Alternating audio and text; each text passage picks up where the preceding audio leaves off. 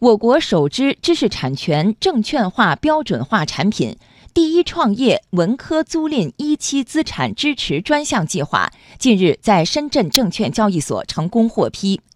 这是我国知识产权证券化零的突破。知识产权证券化就是将具有可预期收入的知识产权资产或者权益作为基础资产，并以其未来所产生的现金流为支持。通过结构化设计进行信用增级，并在此基础上发行证券产品以获得融资的过程。其主要功能在于盘活存量知识产权资产，增强知识产权资产的流动性。知识产权证券化零的突破意义何在？下面请听要闻快评：盘活更多高质量知识产权，为企业带来更多价值。武汉科技大学金融证券研究所所长董登新。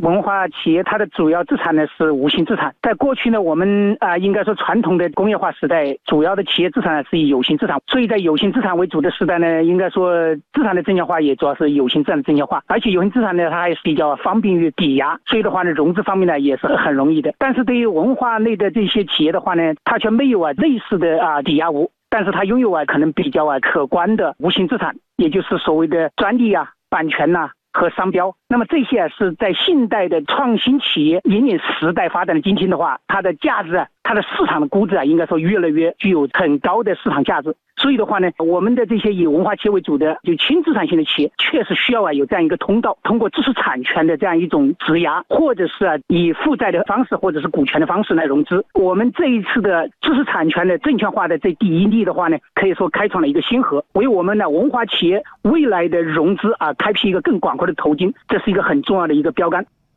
知识产权具有估值难、变现难、确权难、现金流不明确等问题，今后如何来解决这些难题？继续来听董登新的观点。